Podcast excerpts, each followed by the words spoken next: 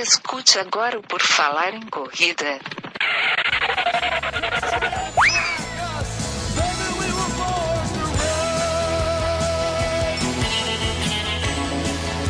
Are you ready to run?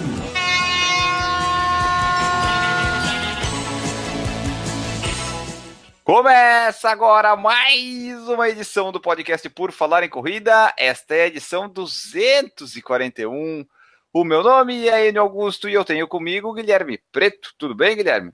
Tá comigo, tá contigo, tá comigo, tá contigo, tá comigo, tá contigo. Hoje é sobre revezamento, Enio. Vamos lá, estamos aqui. Estamos aqui, agora vamos passar o bastão para Newton Generini. Tudo bem, Newton? Vai, vai, vai, vai, vai, vou, vou, vou, vou, vou. Pior que é bem assim mesmo, Nilton. O pessoal sempre. Vai quando lá, passa, vai lá, vai lá. Quando passa bastante, aquela que tem. Vai, vai, vai, vai, vai, vai, vai, vai, vai, vai, vai. É só assim. Como se tu não fosse, né? Tu tá lá para correr, porra. Vai ser uma delícia esse podcast de hoje. Vamos aqui é, falar todas as nossas experiências em provas de revezamento. E para começar o podcast, eu tenho que sempre lembrar o pessoal que tudo que você escutar nesta edição e precisar de alguma referência estará lá no post da edição deste podcast, no site do Por Falar em Corrida, porfalarincorrida.com, onde tem acesso para a nossa loja, a nossa querida loja virtual do Por Falar em Corrida, agora com vários produtos lá à disposição do Nilton Generini, que vai gastar o seu dinheirinho mensal lá na loja do Por Falar em Corrida. E também você tem acesso para o nosso canal do YouTube com os nossos sensacionais vídeos, estamos sendo muito elogiados, hein? Estamos sendo muito elogiados. Todas as pessoas que sempre vão lá comentar, elas elogiam. Dizem, ah, gostei muito do canal, ah, muito legal. Então, ou, ou, essas pessoas estão tudo louca, ou você que ainda não foi no canal do Por Falar em Corrida ainda está perdendo uma coisa muito legal, que é o canal do Por Falar em Corrida no YouTube. Então, faça isso exatamente depois que terminar esse podcast, para não atrapalhar aí, né? Vai que está usando o celular, vai deixar de usar o podcast para acessar o canal do YouTube. Não, faz uma coisa de cada vez. Então, está aí à sua disposição todo esse conteúdo de mídia. E também tem o, o acesso para o nosso padrinho, né, Enio? Porque o pessoal que faz tudo isso, escuta, assiste, lê o Por Falar em Corrida, ele é sinal que gosta, né? E quer que isso continue existindo de uma forma saudável. E para existir de uma forma saudável, o que, que essa pessoa precisa fazer? padrim.com.br barra Por Falar em Corrida. Faça a sua conta no Padrim, inscreva-se e apadrinhe o nosso projeto aqui lindo e maravilhoso que é o Por Falar em Corrida. Exatamente. E também você tem a liberdade de mandar para nós mensagens de qualquer forma, em qualquer uma dessas redes sociais, mídias e até por e-mail, acredite, você pode até mandar um e-mail para a gente falando aí sobre as suas experiências, sobre as suas dúvidas. Você não conseguiu fazer uma inscrição, por exemplo, através do site do corridasbr.com.br, que é onde você encontra o link de todas as inscrições de corridas hoje acontecendo no Brasil. Newton Generini, quantas corridas estão com inscrições abertas hoje no Brasil, Newton? 1028. 1028 provas com inscrições abertas para o ano. Isso tudo para o ano de 2018 ou já tem prova Sim. para 2019? Não, 2018. N Augusto, 1028 provas com inscrições abertas no Brasil no ano de 2018, Enio. Qual mídia tem esse número assim atualizado hoje em dia? Só o Por Falar em Corrida, porque nós fazemos aquele site corridasbr.com.br funcionar muito bem, né? Nós damos todo o apoio. Vai, Newton, continua. Beleza. Então tá, acho que é hora de a gente passar a bola aí, né? Fazer um revezamento. Vamos falar de revezamento? Vamos falar de revezamento e a gente passa a bola agora para a parte do podcast que vai falar sobre esse assunto. Galera, para a gente começar o assunto, eu queria falar sobre as experiências. Eu, eu tenho. Eu não, não quero, não precisamos listar aqui uma por uma todas as provas, mas eu já participei de provas de revezamento em trilha, provas de revezamento em asfalto, né? Então existem essas duas modalidades. Né? Quando a gente fala prova de revezamento, provavelmente a gente pensa pelo menos aqui para nós, que a gente tem muita prova em trilha de revezamento quando acontece, a gente pensa que pode ser só em trilha, mas não, também existem as provas em asfalto. E são diversos tipos e, e, e quantidades de pessoas integrantes das equipes que participam. Eu queria saber de vocês, vocês têm experiências em provas de revezamento e quais tipos de provas, uh, Enio? Então, provas e revezamento, acredito eu que seja a porta de entrada de algumas pessoas no mundo das corridas, né? Que geralmente a pessoa às vezes não corre ou está começando a correr, aí tá lá na academia, surge o grupo ah, tem um Mountain aqui, alguma coisa ali, a pessoa acaba participando. Eu já participei dessas duas aí que tu falou, tanto em asfalto quanto em trilha, e foram experiências interessantes, algumas divertidas, algumas fedorentas, mas em geral são experiências legais de se participar, porque pelo menos tu tá com uma outra pessoa correndo, né? Então é legal, eu gosto.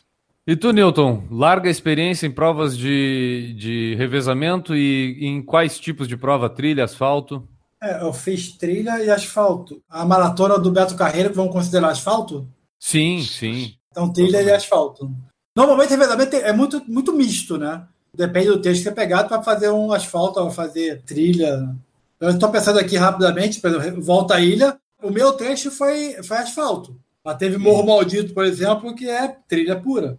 É, o Volta à Ilha, eu acho que por ser uma prova muito longa, muito extensa, né? Então ela dá, tem essa variedade. A Lagoa da Conceição também tem vários é, trechos é, de asfalto, mas, asfalto, mas geralmente quem pega um trecho de asfalto vai pegar um trechinho de trilha. Sim, sim. Entendeu? Não tem como, não é 100% sim, asfalto. Também vai pegar asfalto. Para mim, saiu um pouquinho do asfalto, já vira trilha. As que eu colocaria no requisito asfalto, inclusive, entra aquelas. Tem provas de 24 horas, provas de 12 horas, que o pessoal vai revezando bastão em equipes, né? Tem aquela é... Maratona Express ali que, a... que eles fazem, é legal isso, também. Cara.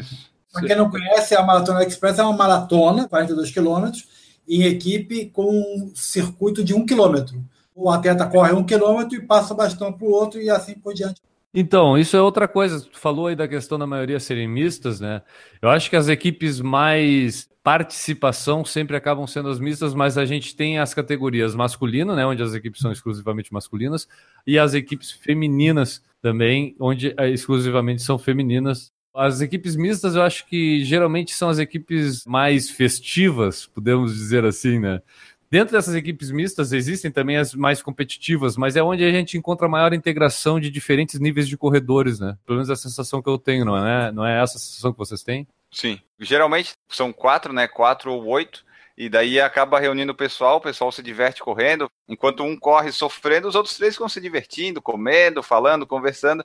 Então tá, é um clima legal assim. E daí quando chega o bastão é aquela alegria, vai, é a tua vez agora. Esse aspecto de ela ser uma prova que permite equipes com diferentes níveis de corredores dentro dela é que acarreta o que eu acho que foi o Enio que falou sobre a forma como a pessoa entra no mundo das corridas, né? E realmente, cara, porque na verdade a pessoa se sente meio que, pô, não é responsabilidade só minha, né? Correr bem, e aí começa a ver que tem outra pessoa também que tá no teu nível, e aí mesmo tendo uma melhor que as outras, né? Tipo, essa não, não intimida. Então eu acho que é, é uma porta realmente de entrada, cara. E eu vou falar, eu entrei para esse mundo das corridas, assim, comecei a fazer amizades justamente por causa de uma prova de revezamento e que não foi nem eu que participei, foi a minha esposa. Porque aí entra um outro quesito que é a, a, os staffs, né? Provas de revezamento, principalmente as mais longas. Verdade. Existem toda a questão da logística que acaba envolvendo mais pessoas além das que realmente participam da prova. E aí eu, para ajudar a equipe na qual a Juliana foi chamada para participar, porque tinha um amigo que conhecia outra pessoa que estava lá na academia, que faltava alguém para completar a equipe do Montandu, aí eu fui participar e acabei conhecendo na época. Então eu acredito que para muita gente tenha servido sim essas, essas corridas de revezamento como essa porta de entrada, porque tu pode participar de várias provas de uma forma individual. Mas quando tu participa de uma prova de revezamento, tu força a relação social. Porque tu tem que conversar com as outras pessoas, tu tem que interagir. Tu começa conhecendo. E, e geralmente, quando tu ingressa, tu não começa nas equipes com poucos participantes. Tu começa nas com muitos participantes, justamente para dividir a dificuldade da prova. E aí essa, esse ciclo social acaba tendo um impulsionamento muito maior até, né? Porque depois, quando tu tem mais experiência, faz as loucuras como já fez o N aí de fazer Montandu em dupla, né? É, exatamente. Tu falou ali do quando começa. A minha primeira em prova de revezamento foi o Montandu, que foi um octeto. Corri 5 km lá. Eu acho até que o pessoal faz isso, né? Colocar o octeto, porque daí tu diminui muito assim a, a responsabilidade do pessoal querer correr mais forte ou querer representar, porque daí tá todo mundo começando, todo mundo se divertindo. Aí fica mais, mais fácil. Depois vai evoluindo, faz dupla, quarteto. Aí, um outro ponto que daí eu lembrei agora que tu falou disso, é que prova em trilha, a pessoa começa e tal, de revezamento, pode ser legal, só que se ela faz um trecho só, o valor que ela gasta é muito alto. Vale a pena porque ela se insere no mundo da corrida e tal, mas depois de um tempo tu começa a pensar assim, pô, agora já não vale mais a pena eu ir correr um octeto no Montandu, porque daí vai sair muito caro. Mas para começar, assim, eu acho até bom, porque a pessoa não participa de muitas corridas, né? Então gastar 300 reais numa inscrição é tranquilo. É, a gente tá pegando um exemplo, né, Enio, bem caro, vamos dizer. Mas... É que as de asfalto geralmente não são tão caras assim, né? Asfalto geralmente é mais tranquilo. É, mas geralmente tu acaba pagando o preço da inscrição de uma participação individual. É muito pouca diferença que vai dar entre participar mais gente. Não é porque tu participa com oito é, integrantes que tu vai dividir os 300 reais de uma inscrição. Não, não, não, é, não é assim a matemática. Cada um vai pagar uns 300 para participar, né? Tipo, aí a, a quantidade, vamos dizer, o índice reais por quilômetro que tu vai gastar acaba aumentando quanto mais gente participa dentro da equipe. Tu, Newton, fala pra gente, cara, teve alguma relação da tua integração social no mundo das corridas com a participação em provas de revezamento? Não, comigo foi, foi ao contrário. Na verdade, eu já conheci o pessoal e aí eu fui fazer o revezamento. Vou reforçar várias coisas que você falou. Uma, a importância do revezamento para quem vai entrar no mundo da corrida. Pessoa que nunca correu na vida. Que é o caso da Ju, que você falou. Eu acho que o revezamento é importante nesse fato de inserir gente no mundo da corrida. Porque quando você faz o octeto, você vai mandar um octeto de 5 quilômetros, Porra, é difícil de arrumar oito atletas. A não ser que você seja uma equipe. Mas você, ah, eu, você e o ele vamos montar, vamos correr o, o octeto do Montandu? Ah, tá, vai nós dois, mas quem mais vai? Vai acabar sobrando para um amigo, amigo do Enio que correu, que não correu, não sei o quê. Mas como é 5 quilômetros, fica tranquilo. Tá? Então, eu acho que essa parte do revezamento para inserção de novos atletas no mundo da corrida é muito importante. Segundo ponto que você tocou, e você esqueceu da parte talvez mais importante, que é o seguinte: a integração entre os atletas da equipe. Né? Foi isso que você falou. Então, é, para você se inserir dentro do contexto social, você no arquiteto vai ter que falar com sete pessoas. Né? Então, em teoria, fora o staff. Tu esqueceu o principal, que é aquele momento que você fica esperando o teu atleta e você está lá junto com os outros sete das outras cinco, seis equipes que também estão esperando o atleta. Então, você está confraternizando com mais 50, 60 pessoas durante uns 10 minutos ali, normalmente, né? Aquela endorfina, né? Todo Sim, aquele posto de troca é uma festa. Então, é uma festa. Então, então, ali tu começa a confraternizar ali também. E além da parte do staff, né? Que você falou que é importante também. E agora, o ponto que eu acho muito negativo, que foi o que vocês falaram no final. Esse preço é absurdo, não tem sentido. Tudo bem, é óbvio que você não vai pegar uma, uma discussão solo que custa 300 reais e vai botar para octeto 40 reais para pessoa. Sim, por aí. Não vai fazer isso. Você tem alguns custos que são, né, são também colocados, né? Camiseta, boné, blá, blá, blá. Mas dizer que custa 300 para solo e 300 para quem vai fazer octeto, pô, é no mínimo, no mínimo sem sentido. Então Sim. eu acho que poderia ter, ah, é 300 o solo, então é 120 a dupla. 100 quarteto, 80 o octeto, tá? Porque você tem um monte de custo que você vai ter igual, mas tem um monte de custo que você não vai ter. Porque o atleta, a staff que você tem para ter o atleta solo é exatamente o mesmo que você tem para oito pessoas. Que distribui água? É a mesma pessoa, vai distribuir no posto 5, no posto 12. Se você está dando para a mesma pessoa, uma pessoa diferente, não, faz, não aumenta o teu custo. Porque a senhora falou, vou correr 5 km e vou pagar 300 pratas? Não vou. No começo tu até vai, depois. Não, tu, tu vai até numa, de repente, numa volta à ilha, porque não é a famosa, ou no costão. Para fazer uma vez, né? Fazer uma vez. Agora, eu não vou de novo, vou pagar 200 reais para correr, que seja 10 quilômetros. Não vou, não tem sentido. Eu quero, além, além dessa questão toda de valor, e a gente volta a falar melhor dessa questão de valor, porque eu acho que a gente vai ter que agregar coisas além do valor da inscrição, porque aí entram outros melindres que eu acho que a gente precisa primeiro pensar na formação de equipe. E eu queria levantar a seguinte pergunta: quais são as formas de a gente participar de uma prova de revezamento? Eu lembro que quando eu tinha o blog, como eu participei de várias provas de revezamento em sequência, então eu tinha posts sobre a minha participação nas provas e várias vezes iam lá pessoas perguntando: ah, como é que eu faço para participar? Ah, eu queria entrar numa equipe para participar da, da, do Mountain Dew. Então sempre existe essa questão. Então eu queria só passar rapidamente assim algumas formas pelo menos que eu pensei. A forma que na era digital se torna mais óbvia é tu pesquisar através de grupos de Facebook, por exemplo, né? Se tu tem alguma outra rede, utilize, mas grupos de Facebook geralmente tem lá grupos de corredores e jogar lá pergunta quem vai participar. Às vezes tem pessoas que já estão lá selecionando, perguntando se tem mais alguém para completar a equipe. Então, a forma da rede social é uma forma de formar a equipe. Outro modo de se formar uma equipe para participar de uma prova de revezamento seria dentro de uma assessoria esportiva, que eu acho até que é o jeito mais, mais organizado que acontece, porque a própria assessoria às vezes consegue fazer as equipes terem níveis parecidos de atletas. E a última forma, eu acho que até o N vai poder falar bastante para a gente sobre isso, que eu pensei são amigos próximos, né? Tipo, tu tem aquele círculo de amigo mesmo teu ali, que tem uma, uma galera que corre e resolvem se juntar, e a família. Eu não sei se o Enes já correu em família, porque a família dele tem um monte de gente que corre lá as, as, provas de revezamento, mas dentro da família às vezes pode rolar também, né? A gente conhece várias famílias com mais de um corredor e que podem também formar é, equipes para prova de revezamento. Vocês têm alguma outra ideia de como se formar uma equipe? Vocês acham difícil formar uma equipe para revezamento? Então, dos modos que tu citou aí, eu acho que o mais fácil da pessoa conseguir a equipe, de montar e de participar, é estando numa assessoria. Porque Com fora certeza. disso, se tu vai na, no virtual lá no Facebook, não dá para confiar muito nas pessoas que estão ali dizendo que vão correr ou não. Elas confirmam presença em evento e não vão. Aquilo ali não dá para confiar. Aí tu vai para os amigos próximos. Por exemplo, eu quero fazer um quarteto. Eu já vou ter dificuldade em achar três amigos. Ou quinteto nem pensar. Dupla tá, eu consigo, eu posso chamar tu, Newton tal. Agora quarteto já começa a complicar. O quinteto é impossível para as pessoas normais, porque tu vai chamar assim, teu amigo aqui, tu tem sete pessoas. Só que uma não vai poder no dia, a outra não vai poder, daí tu tem que pensar em mais. E daí vai acabando o teu círculo de amizade próxima. É complicado montar uma equipe muito grande. A não ser que já seja algo combinado com mais antecedência, tipo, ah, vamos tentar o Volta à Ilha, e daí, se der certo, vamos oito, nove.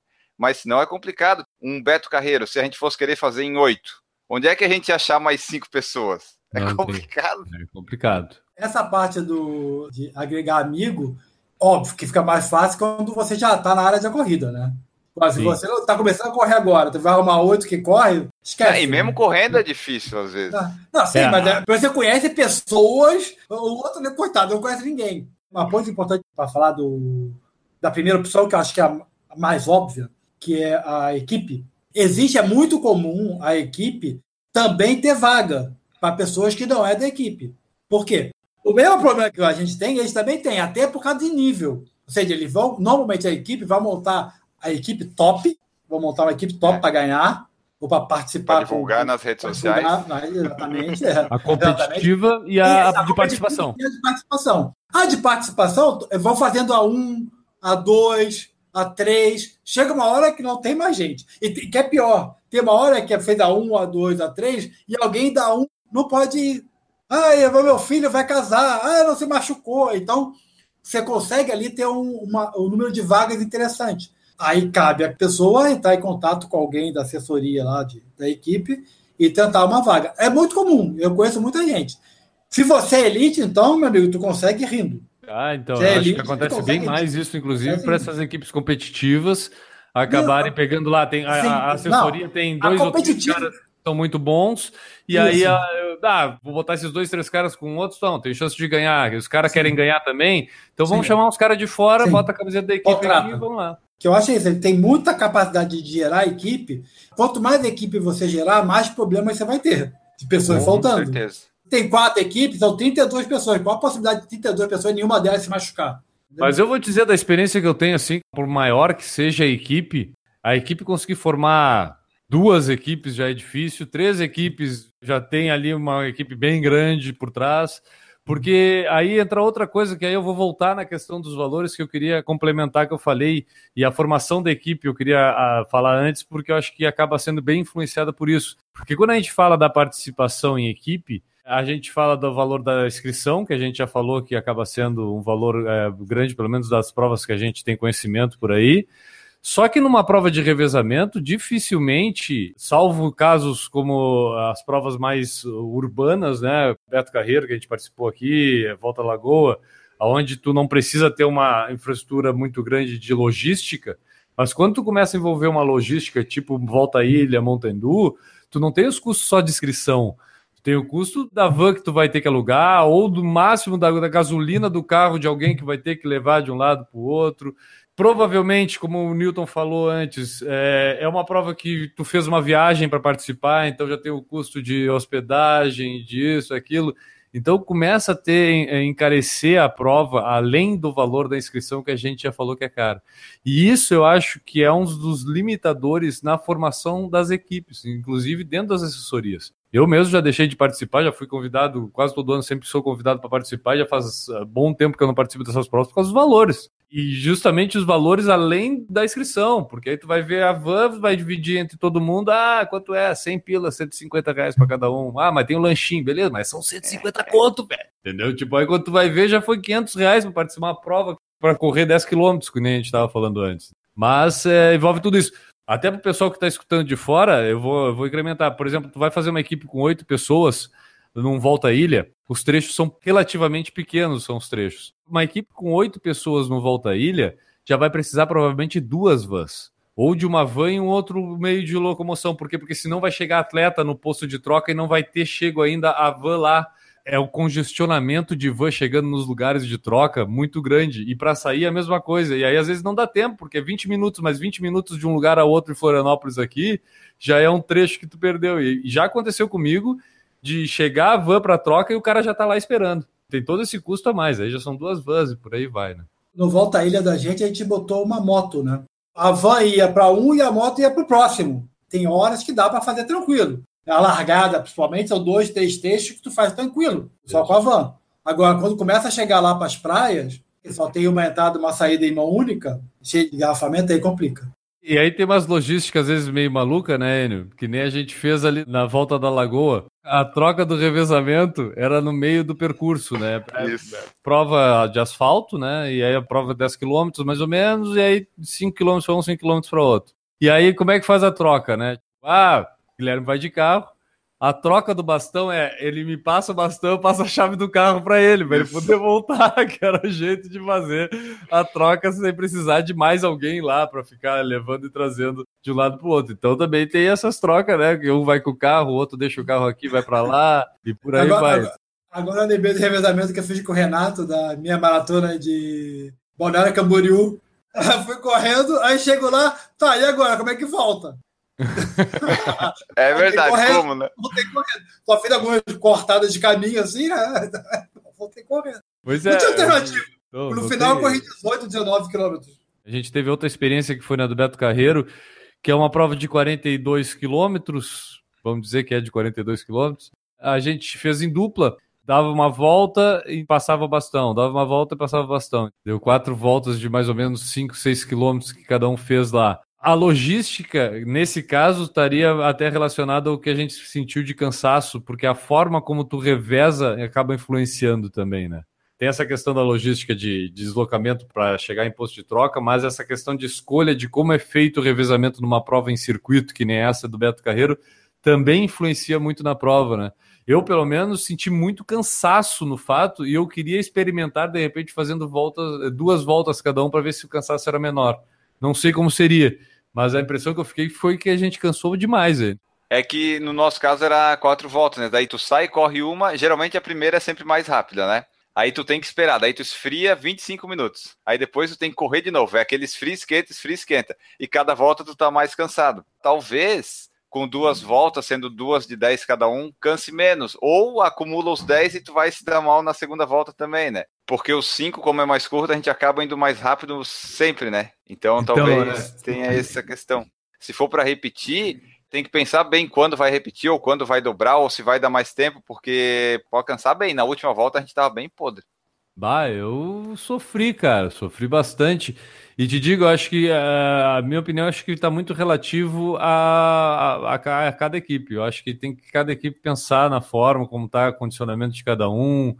Vale a pena perder um tempinho combinando isso na equipe, porque isso vai influenciar bastante lá, até no ânimo, vamos dizer, da galera durante a prova. Se nós fôssemos realmente uma equipe competitiva, que a gente tivesse lá correndo para estar tá no topo das, das equipes de dupla, eu acho que a forma como a gente fez é a melhor forma porque permite tu dar um gás maior sem morrer. Então a gente vai fazer a volta lá em 22 minutos, 21 minutos, fácil. terminar fácil, que é aquela volta rápida, porque se fosse fazer 10 km a gente ia ter que diminuir porque a gente ia morrer na metade com esse pace, beleza. Se for assim, eu acho que vale a pena fazer dessa forma. Agora, condicionamento não tá legal, não sei o que, vale a pena pensar nessas outras formas de revezamento. Faz a primeira parte pois mais é. longa, né? E depois que vai estar tá mais cansado, aí faz as partes mais curtas. Eu acho que de repente é uma opção. Se a gente fizer esse ano lá, Enio, vamos pensar dessa forma e de repente isso aí resolve. É. E até nessas provas de circuito, se for, por exemplo, um quarteto ou octeto, a pessoa que vai fazer a última volta, coitada, né?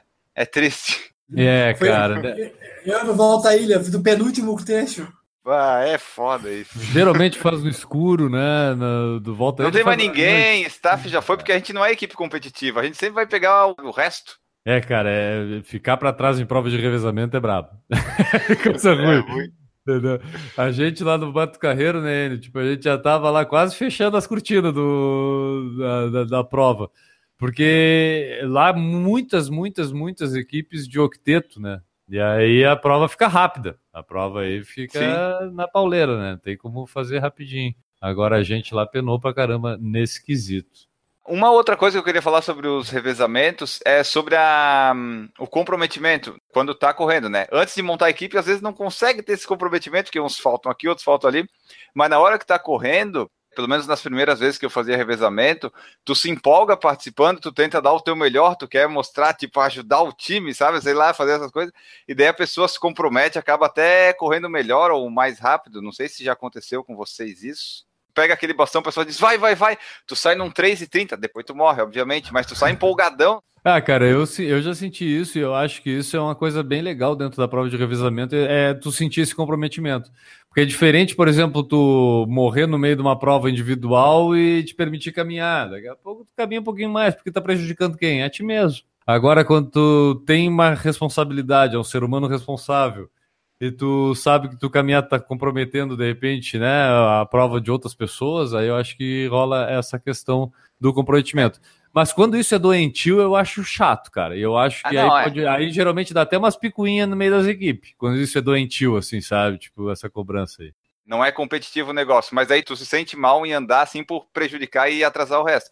Mas não pode ser esse competitivo aí de chato assim, ah, não, era para tu fazer a 4h30, tu fez a 4h35, daí já quebra o espírito do negócio do revezamento, acho eu. Eu acho que o limiar de cansaço você joga um pouco para frente, né, quando você está na equipe. Uhum, uhum. Então, você, você, aonde você normalmente já estaria cansando ou diminuindo o ritmo, tu dá um pouquinho mais por causa da equipe. Isso que você falou também. Cansei de ver, cara. Todo mundo fala, ah, vamos lá brincar, vamos lá brincar, vamos lá brincar, e no meio do negócio começa, ai, ele foi muito devagar. Ó, é, é para brincar ou não é? Mas sabe, sabe o que aconteceu? Eu vou contar uma experiência minha, não vou citar nomes, mas vou contar a experiência, porque aconteceu até numa, na equipe que a Juliana participou. Era uma equipe feminina e, tipo, tinham meninas bem competitivas, com condições de serem rápidas nas provas, mas a equipe não se completou e aí precisou de outras meninas que não eram tão rápidas. E aí se foi mais ou menos nessa vibe de não, vamos participar, sabendo que a gente pode ser rápido, mas não vamos esperar muito porque né, a equipe não é a que se pretendia que fosse. Resumindo, a equipe chegou acho que em terceiro lugar, né? Só que tinha condições lá no final da prova de ter chego em segundo. Cara, existiu uma cobrança com as meninas rápidas da equipe, aquelas que eram lá do início da equipe, de pressão, porque não deram tudo que tinham que ter dado, porque elas que tinham que ter garantido que a equipe ganhasse uma posição melhor e podiam ter ganho, não sei o quê. Quem estava fazendo a pressão pode ter achado que estava pressionando só aquela menina que era rápida. Mas as outras que entraram na, na para ser de brincadeira, entre aspas, deram tudo de si lá dentro, se sentiram também responsáveis porque, pô, não foi só porque ela correu mal, né? Porque vamos somar o que a gente conseguiu fazer aqui. Se tivesse feito um pouco melhor, também tinha chegado na frente. Então, quando se degringola para uma cobrança, às vezes não é cobrança de um, cara, reflete na equipe toda. Aí existe toda essa picuinha e fica. Olha, quando dá picuinha em equipe de revezamento, que nem eu vi acontecer, é um mal-estar desgraçado, velho. Desgraçado. Porque, pá, fica um troço xarope. Eu não sei se vocês já é. passaram por algo parecido assim. Não, dessa de dar problema não, mas é assim, tem que combinar antes, né? Se é para brincar ou é para competir. Se é para brincar, a pessoa sempre vai ter lá, não vai querer andar na prova e tal para manter assim o padrão, mas se é para brincar não vai se matar.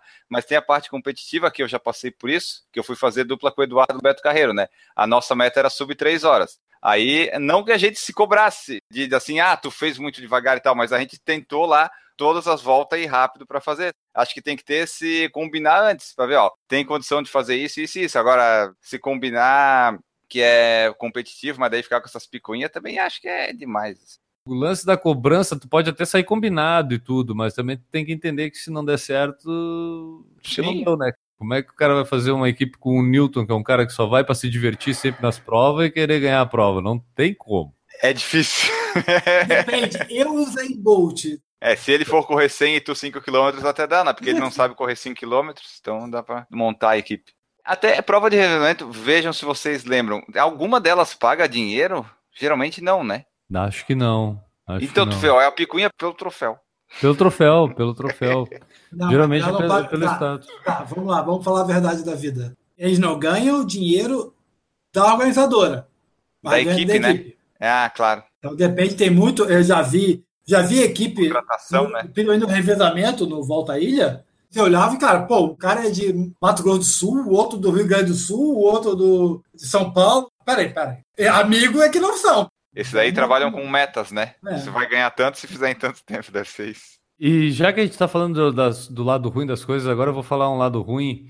E aí é bem específico da questão do Volta à Ilha, que é uma prova longa, longa, longa, longa, né? E uma das coisas chatas, às vezes, quando acontece, quando tu faz equipe de- com mais... Acho que Volta Ilha tem até 12 participantes, não tem equipe com 12? Acho que Pode tem, ter. sim. Ah, Tem, né? Eu sei que provavelmente vai ter pessoas que vão fazer um trecho, e se tu é uma das pessoas que vai fazer um trecho, e esse trecho é no início da prova, cara, tu vai passar o resto do dia dentro da van só passeando de um lado pro outro, e entra gente suada na van e sai gente suada na van.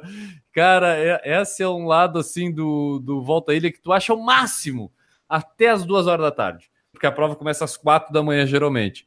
Passou das duas horas da tarde, cara, já passou o almoço, tu já queria estar em casa dormindo. Se tu já correu teus trechos, então, Deus o livre. Ah, tu tem que estar lá junto ainda. Haja energia. Tu sabe que é, tu pode não ter tanto esse espírito de equipe se tu morar na cidade em Florianópolis, tu pode fazer o primeiro trecho e ir pra casa, sabe? Ser bem antissocial. Mas geralmente o pessoal de fora tem que ficar na van porque é tudo amigo, tem que ficar ali, né? A gente, quando entrevistou o Sérgio Xavier Filho aqui a primeira vez, foi num Volta à Ilha e que ele veio participar. Ele já tinha vindo participar outras vezes e ele Sim. destacou muito essa questão da van, que para quem vem de fora ali é o momento da festa, né, cara? A van é o lugar onde acontece a prova para eles. É, porque tu passa a maior parte do tempo, se tu for ver, dentro da van. Tu vai correr dois trechos, o resto tu tá na A van. ali. maior parte, não, tu passa 12 horas dentro da van e uma hora correndo. É, foi o teu caso. O meu nem isso. O meu não foi nem isso. Vamos ler aqui algumas coisas do YouTube, do pessoal falando. A gente falou que geralmente revezamento é porta de entrada e tal e coisa. Daí vem o Evandro Patriani e diz: Nunca fiz revezamento, mas pretendo fazer ainda. O Eduardo Castilho diz assim: Nunca participei, mas tenho a volta ao lago em Brasília que pretendo participar. Aí o Sérgio Reibe falou assim: Nunca participei de provas de revezamento, mas fiquei sabendo de uma aqui em Goiás. Na capital tem a maratona de revezamento Adidas, dia 28 de abril este ano. Se não me engano, é num autódromo. Olha, já temos três que nunca participaram. Então, pessoal, vamos participar para dar um embasamento para o nosso podcast aqui. O Dejaldir Santiago disse que boa parte da galera que nunca fez acha que o valor da inscrição será dividido entre os participantes do revezamento. Sim. Ele- e daí eles descobrem na hora do. Ah, você tem que transferir 350 reais para minha conta até amanhã. Daí, Opa, como assim? Porque o convite vem geralmente assim, né? Imagine lendo a mensagem assim: Ah, cara, estamos formando uma equipe de oito integrantes para participar do Mountain Dew. Quer participar com a gente? A inscrição é 400 reais. Aí o cara, na hora, diz: "É, Oito pessoas. Quer participar com a gente? 400 reais. Vamos dividir os 400 entre as oito pessoas. e aí o cara recebe aquele. Não, é 400 por pessoa. Não, ou, tu, ou tu manda, né? Se quer participar, diz nada de valor. E a pessoa não é desse mundo, nunca que vai imaginar que custa 300 pratos, cara. Até porque ele vai achar que já que eu tô indo com os outros oito, vai sair bem mais É barato. barato, que eu exatamente. é, Exatamente. E exatamente. depois não consegue dizer não, né? Não, não vai É. dar. Daí a pessoa paga e vai. Ah, foi. A Nádia Lemos disse assim: ó, eu já participei apenas de uma e achei bem divertido. O Eduardo Castilho falou que revezamento em prova longa é sofrida para os últimos, muito sol. É, no caso do revezamento Beto Carreiro, é ruim porque tá totalmente sem ninguém, sem personagem e tá frio porque é no inverno. Mas se for de manhã, tem esse problema do sol também. Danilo Davanzo falou que um revezamento quarteto que fiz, o amigo ficou doente na semana do evento. Para achar uma outra pessoa foi um sufoco. O, o, revezamento também, né, cara? Recentemente, algumas organizadoras estão usando até para ajudar a encher os eventos, né? A gente teve isso na Maratona ah. Internacional aqui de Florianópolis, né? Muita gente, quando saiu a questão de poder fazer em dupla os 42 lá, muita gente participou. Curitiba também já fez isso, a gente teve até o vídeo do Maurício Geronasso aqui no canal do YouTube mostrando lá a participação dele Isso. no revezamento da maratona de Curitiba. Então também tem sido uma saída aí que alguns organizadores têm encontrado para aumentar o número de participantes, né, e bancar a prova, né? Um outro relato que eu tenho aqui é do Jonathan Davi, que ele falou ali para nós, é assim, ó, meu primeiro revezamento foi em 2014, foi surreal pois a caminho do local da prova batemos o carro no meio de uma favela e começou aquela discussão e os noiados levaram o pneu do outro carro.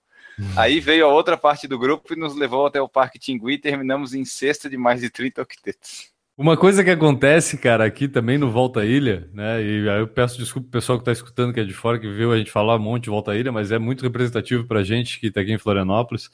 Uma coisa que acontece muito no Volta Ilha, por causa dessa bagunça de carros que a gente mencionou que acontece nos postos de troca, a organização faz algumas delimitações até de poder acessar com os carros e organizar. E geralmente são descontados pontos das equipes, né, em tempo, né? É feito é, descontado tempo da equipe por punição e a maioria das punições são acesso de carro sem o adesivo da, da equipe na área que não podia, entendeu? Justamente por causa desse deslocamento de trânsito aí que acontece é uma bagunça tão grande. Eu já vi equipe quase chorando porque perdeu posição, porque foi perdeu tempo, porque o fulaninho pegou o carro do ciclano e foi aonde não podia ir durante a prova e queriam quase matar o cara. Ah, mas vamos combinar que essa punição aí serve para a equipe competitiva lá da frente, né? Para nós que estamos em último ali, perder 10, 15 minutos na classificação, quem que vai. Quem que... Ah, eu, eu não fui van. o sétimo, eu fui o oitavo. Digo, é. Tá, décimo, quinze, décimo, último, cara. É o segundo, o primeiro dos últimos, já diria o. Deve ter sido a Clarice Lispector. Jamelão. O Gustavo Guedes falou que Curitiba teve entre parques esse fim de semana, dupla quarteto solo, é verdade, teve lá uma corrida tradicional lá em Curitiba que a prefeitura organiza. Eu acho que a gente, para terminar aqui, a gente podia citar algumas provas, ou a melhor prova, o que vocês acham? Tem uma melhor prova, vocês, de revezamento que já participaram? Eu acho que é, muito, é que... são diferentes, né, entre elas. É difícil de falar assim. É, eu acho que também, cara, porque, por exemplo, eu gostei muito de participar da minha maratona do Beto Carreiro, apesar de todo o cansaço e falta de preparação que estava eu para aquela prova. Mas eu gostei bastante de participar, eu achei uma prova legal. E o Volta Ilha, cara, com todos os percalços que possam existir, para mim foi a melhor prova de revezamento que eu já participei, assim. Eu acho que um baita evento. Achei legal pra caramba. É, o meu foi Volta à Ilha, eu participei, os Montandu da Lagoa e do Costão, e também a Maratona Beto Carreiro foi o revezamento que eu participei. Teve a Volta à Lagoa que eu fiz contigo, e uma corrida da Unimed, uma vez que eu fiz, que tu tinha perguntado, que foi em família. Eu com os meus três primos ficamos em quarto ou quinto geral. Foi meu primeiro, foi um troféu que eles me carregaram, né? Porque eu só ganhei esse troféu por causa dele. Só, só, só detalhe exclusivo da Globo, né? Os três primos do N correm pra caramba. É. Exato. Eu aqui não. Eu e sabia que eu... tinha uma de família que tu tinha participado. A hora que eu Foi. falei, eu sabia que tinha alguma, eu não me lembrava oh, qual era. Eu, eu, eu participei dessa Unimed em família. E minha esposa. Eu, já participei lembrando. em prova de revezamento com a Juliana também, cara. Duas provas, inclusive. A da Barra da Lagoa e o Parador Running, que foi lá no estaleiro ali em Balneário, Balneário Camboriú, que era 16 quilômetros e cada um de nós fez oito, cara. Aquela prova foi bem legal até também. Então, é outra coisa legal. Para casal as provas em revezamento são uma boa opção. Daí só ali a gente falou de revezamentos, acho que de revezamento famoso que eu nunca participei, mas tem, é o Pão de Açúcar, aquela Bertioga Maresias e a Travessia Torres Tramandaí. São uns três assim que eu lembrei agora, que eu vi o pessoal comentando, que são grandes assim, que eu nunca participei, mas que são tradicionais. Tem mais algum que o pessoal provavelmente vai comentar aí nos comentários do post ou vai mandar e-mail. Maravilha, Enio. Vamos adiante, cara. Vamos lá, vamos revezar um pouquinho agora, vamos fazer outras coisas. Vamos lá, vamos passar a bola pro Enio, que vai ler as mensagens.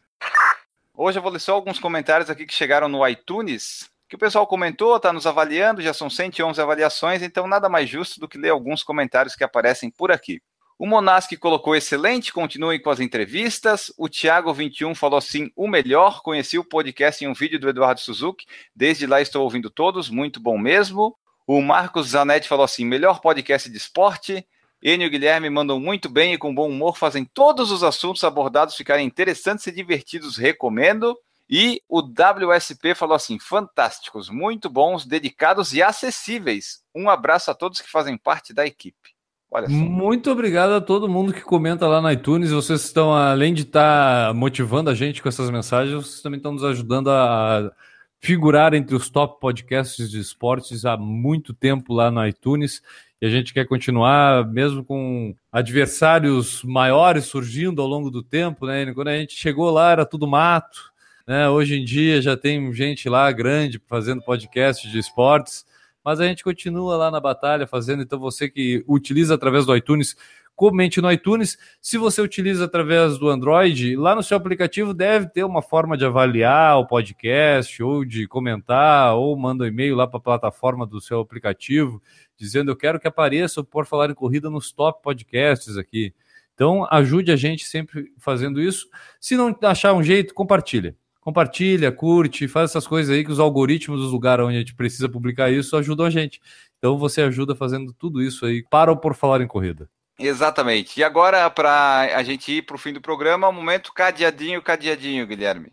Você quer ter o seu nome aqui lido no, no momento cadeadinho, cadeadinho do Por Falar em Corrida, quer ter sua bio lida também aqui no momento cadeadinho, cadeadinho, você tem que usar os emojis também na sua bio. Não adianta fazer as suas, suas postagens sem os emojis, porque aí você fica sem né, classificação aqui, porque a gente precisa ter os emojis para fazer o, o momento, fazer jus ao seu nome, que é o momento cadeadinho, cadeadinho. Mas vamos lá então. Hoje vamos ler aqui o perfil da Nanduzi, né? A arroba Nanduzi. Ela se descreve dessa forma, com uma simples frase aqui na bio do seu perfil no Instagram, que é tentarão me enterrar sem saber que eu era semente.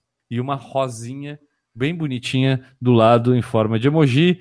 Nós estamos lendo o perfil da Nanduzi aqui no Por Falar em Corrida, porque ela usou a sua hashtag Por Falar em Corrida na última foto, Enio, que é participando lá da prova onde tu esteve, que é na Track Field Run Series, lá Marketplace de São Paulo, que o Enio esteve lá participando, e ela também participou, tá lá a foto dela uh, correndo na ponte estaiada, e ela bota outra frase aqui no seu perfil, que é obstáculo é tudo que você vê quando desvia o olhar do seu objetivo. Ela bota foco, soquinho, corredorzinha, coraçãozinho e vizinho com os dedinhos. Esse é o perfil da arroba Nanduzi aqui no Por Falar em Corrida, Enio. Perfeito!